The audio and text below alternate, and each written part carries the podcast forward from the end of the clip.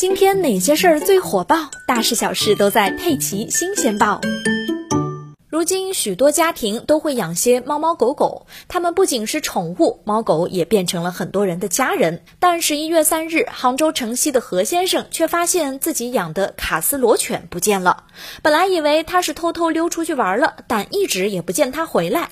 难道是被人偷走了吗？何先生赶紧报了警。民警查看监控，发现十一月二日深夜十一点左右，一名戴着头盔和口罩的男子骑着电瓶车来到了何先生家楼下，用弓弩往狗的身上射了一枪。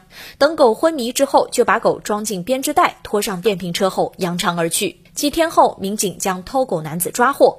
男子交代，因为天气转凉，他就想吃点狗肉保养身体。射杀狗狗的弓弩也是他自制的。遗憾的是，狗狗早就被男子吃下肚了。据了解，卡斯罗犬的价格在几千到几万不等。目前，男子因为盗窃已经被行政拘留处罚。偷狗来吃，这种人真的太可恶了。小编觉得呀，以盗窃论处，真的便宜他了。家里有养狗狗的朋友一定要看好啊！如果发现了有人偷狗毒狗，大家也要及时报警，警方会严厉打击的。